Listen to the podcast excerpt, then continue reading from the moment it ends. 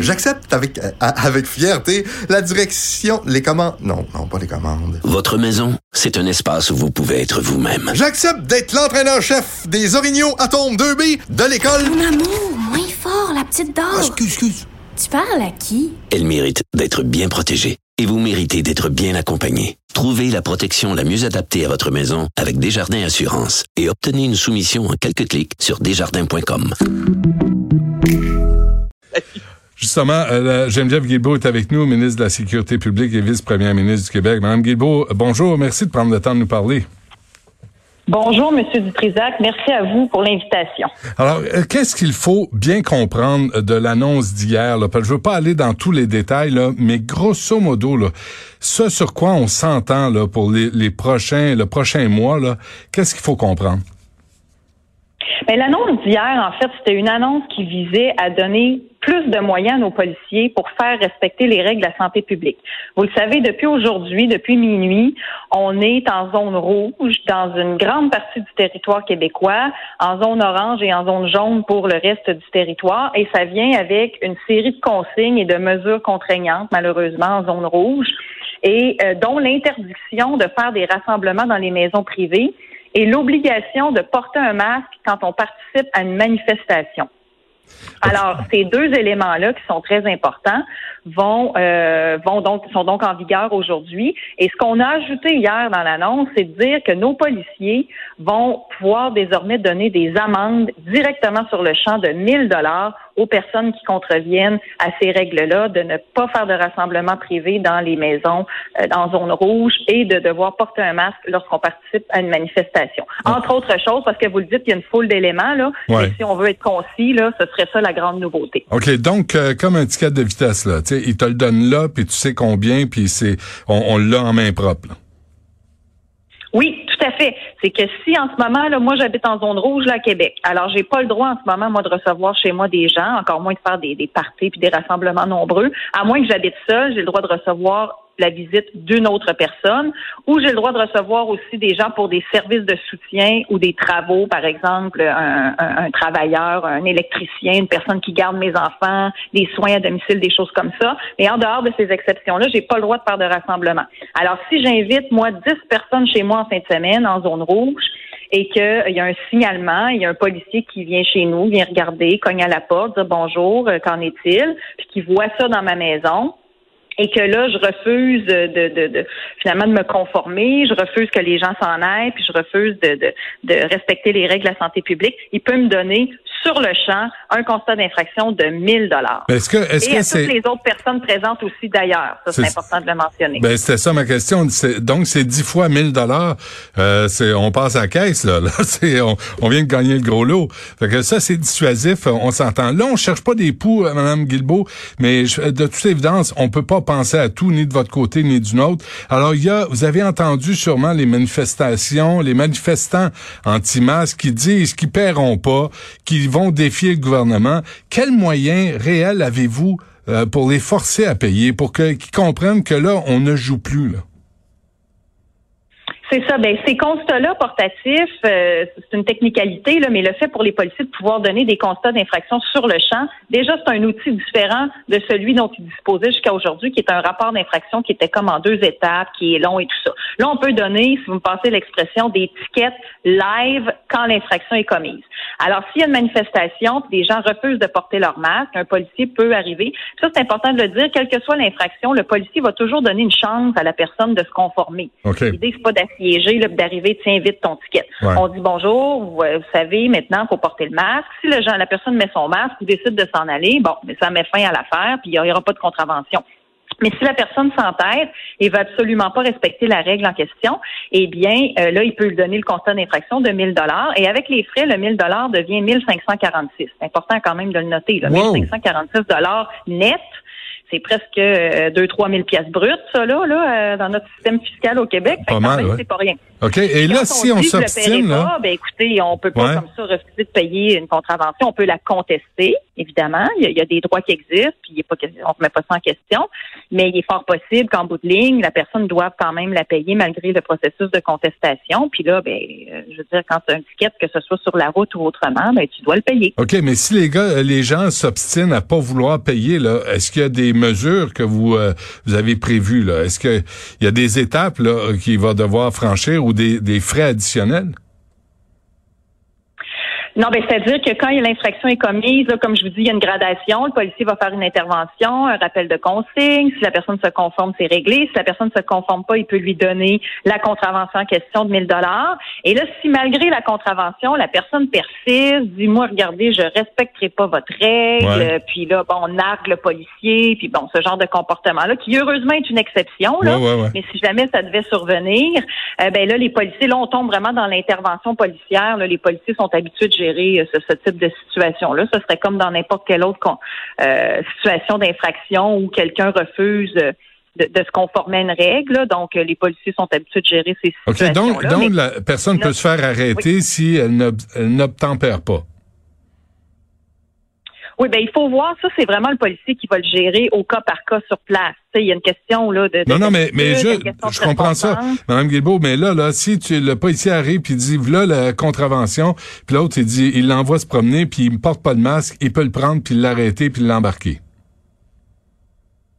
C'est les pouvoirs dont les policiers disposent. Si à la limite, à un moment donné, on en arrive, par exemple, à, la limite de l'entrave, à une, à une, euh, je vous donne un exemple parce que je suis pas policière. Pour ça, Ouais, je veux ouais. vraiment laisser la latitude aux policiers de réagir comme il se doit dans les Mm. dans les, les, les contextes en question.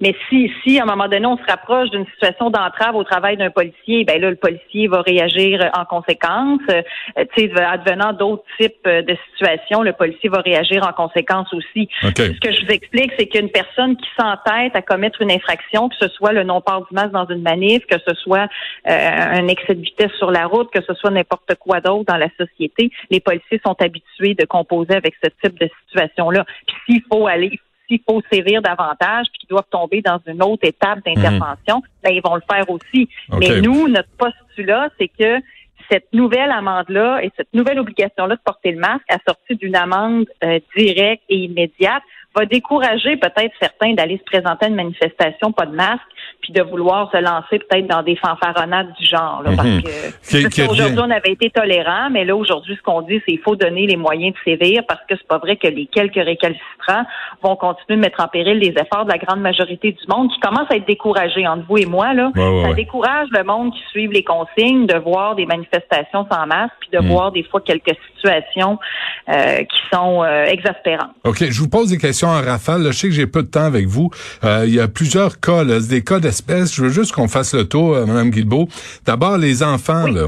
Euh, les enfants euh, de confinement, est-ce que ça s'applique aussi aux amis des enfants avec lesquels ils passent toute la journée en classe, par exemple, ou avec qui ils jouent dans la, la cour d'école, mais là, ils peuvent pas venir à la maison? C'est quoi la règle là-dessus? En zone rouge, effectivement, on ne peut pas recevoir de gens chez soi, sauf si on habite seul et qu'on reçoit une seule autre personne, ou sauf si c'est pour des services ou du soutien ou euh, sur un plan humanitaire. Alors, on peut pas recevoir d'amis à la maison à moins d'habiter seul. Mais même s'ils si passent toute la journée- même si c'est un collègue, Puis ils passent toute Oui. la journée en classe avec cet enfant-là, mais il peut pas venir à la maison. Non, les règles sont strictes parce que, vous le savez, les chiffres sont sans appel. Euh, on est en zone rouge, les cas augmentent. On est très, très, très inquiet. Non, je comprends faut vraiment ça. donner un coup de barre de 28 jours. Tout Ouais. ça pour 28 jours. Là. Non, non, je comprends. On donne un défi collectif de 28 jours. OK, un autre exemple, Mme Guilbeault. Là. Une mère monoparentale ne peut pas recevoir son amoureux à la maison, mais mettons qu'elle a deux enfants, là, mais elle peut aller chez son chum qui n'a pas d'enfant. Oui, ça, effectivement, ça a été euh, rédigé comme tel dans le décret, fait qu'une personne peut, une personne qui habite seule peut recevoir son conjoint, mais ça a des enfants peut pas là. Donc on est en train de travailler à une petite modification de sorte qu'une personne monoparentale sera pas pénalisée, va pouvoir elle aussi voir son conjoint qu'elle ait des enfants ou non. Encore là, une seule personne. On peut voir le conjoint, mais on peut pas inviter d'autres amis. OK, non, pas, pas, pas, de party, là, juste euh, des amoureux. OK, euh, on peut, on peut, est-ce qu'on peut inviter euh, des gens dans la cour sur son terrain, même si on reste à deux mètres? Ça, on peut pas faire ça, mais des parties de baseball, des, des parties de soccer sont tolérées, sont acceptées. Là, on comprend pas. Puis là, les gens de théâtre disent, écoutez, on a des plexiglas, on a fait plein de, plein de changements là, pour assurer la protection de tout le monde. Et ça, on ferme les théâtres, mais les parties de soccer, les games de baseball, ça, ça reste.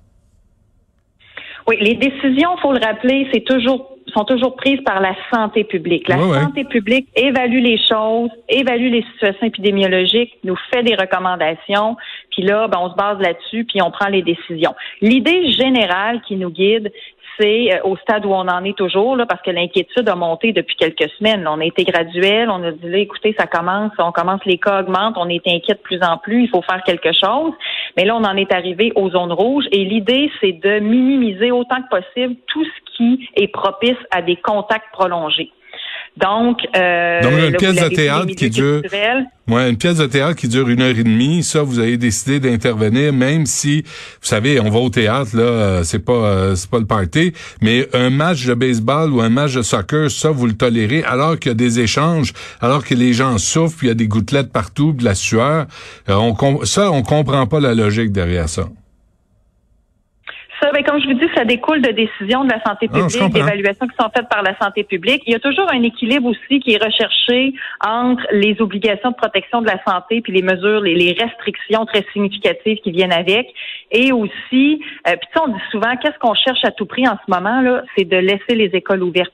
Ce qu'on veut éviter, c'est de fermer les écoles parce que l'impact sur nos jeunes est considéré comme étant pire de devoir fermer les écoles, c'est pire sur le plan psychosocial là, que la contamination comme telle. Et le sport scolaire, le sport des jeunes, les activités physiques, c'est un petit peu la même chose. Hmm. Donc pour l'instant, on est à la recherche d'un équilibre, mais si ça continue, euh, si la situation devient pire, mais c'est pas impossible qu'on doive prendre d'autres décisions qui seraient crève-cœur. C'est pour ça qu'en ce moment, je veux vraiment faire un appel, puis en hmm. particulier aux jeunes. C'est dommage, des fois les jeunes sont peut-être moins réceptifs là, aux exercices de communication du gouvernement, puis aux politiciens, puis tout ça. C'est pour ça que j'aimerais ça m'adresser aussi aux parents tous ceux qui sont en contact avec des jeunes, de leur rappeler l'importance de relever ensemble ce défi-là de 28 jours, parce que ce qui nous pend au bout du nez, si ça continue, c'est euh, la possibilité que des écoles doivent fermer. Puis on veut pas en arriver là. Je suis pas en train de vous dire qu'on prépare ça pour demain matin, là. mais veut, veut pas, à un moment donné, si les cas n'arrêtent pas d'augmenter, euh, on pourrait euh, être obligé de l'envisager. Alors, il y a déjà quelques écoles qui ont fermé, mais on veut pas que d'autres ferment. OK, je vous laisse aller après, là, Mme Guilbeault, là, je le sais, là, mais pourquoi ne pas imposer le masque à l'école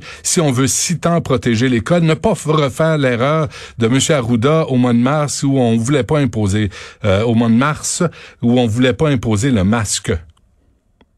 La décision a été prise par la santé publique que pour l'instant, euh, puis quand je dis pour l'instant, encore là, c'est pas parce qu'on est en train d'évaluer, de, de, faire le contraire, mais donc pas de masque euh, en permanence. Il y a le masque dans les zones communes, là, donc, mais euh, pas de masque en mais permanence. Vous y pensez? C'est quand même huit heures d'école, c'est quand même huit heures, tu sais, puis bon, les jeunes, ça peut être incommodant. Donc pour l'instant, c'est la décision qui a été prise. C'est une décision qui est prise par la santé publique. Ce sont eux qui évaluent la chose. S'il devait y avoir des changements, ce seront eux qui le décideront. Mais pour l'instant, c'est ça. Madame Guilbeault, merci d'avoir pris le temps de nous parler. Bonne journée. Merci à vous. Bonne journée. Au revoir.